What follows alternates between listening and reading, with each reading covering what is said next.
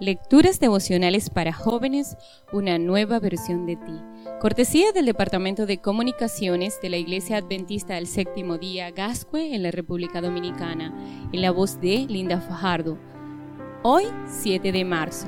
Falsos amigos. Proverbios 14:20 nos enseña, al pobre lo odian hasta sus amigos, al rico todo el mundo lo quiere.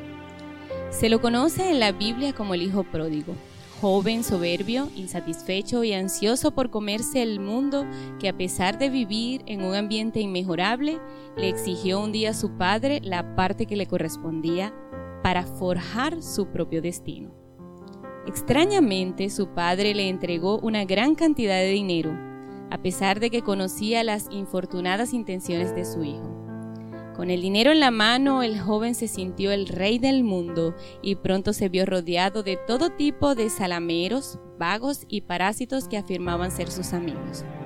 Las fiestas y los jorgoríos no paraban.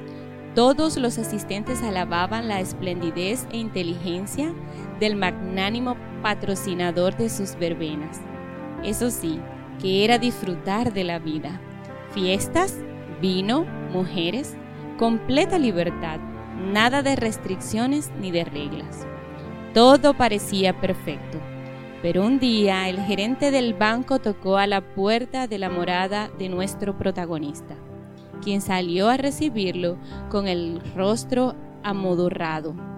Entonces amablemente informó a su cliente sobre la cantidad de gastos que estaba realizando, lo cual comenzaba a ser preocupante. El joven miró con desprecio al administrador y le agradeció la información, pero no cambió su estilo de vida ni sus despilfarros. El gerente no volvió a visitarlo. Tiempo después recibió una notificación del banco informando falta de saldo. Después llegarían los acreedores a cobrar puntualmente a su casa. Lo echaron de su residencia y le quitaron sus vestidos costosos y sus lujosas joyas pero tenía muchos amigos. Así que fue a buscarlos para recuperar el dinero que les había prestado a algunos y para pedir un poco a otros. Sin embargo, fue motivo de burlas por parte de todos. Incluso hubo quien lo insultó y manifestó su profundo desprecio hacia él. ¿Qué había pasado con la amistad que todos le habían profesado? ¿Era falsa? Entonces se vio obligado a ejercer una actividad que le resultaba extraña. Trabajar. Dicha labor le fue muy difícil de cumplir, dada su poca práctica, lo cual lo condujo a ser constantemente humillado y vilipendiado. ¿Qué clase de amigo eres tú?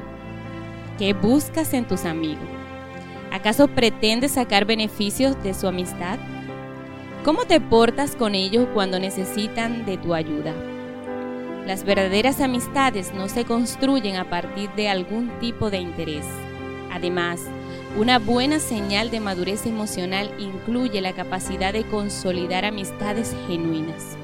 Este día pide al Señor que te ayude a ser genuino en tu amistad. Que tengas un buen día y que Dios te bendiga.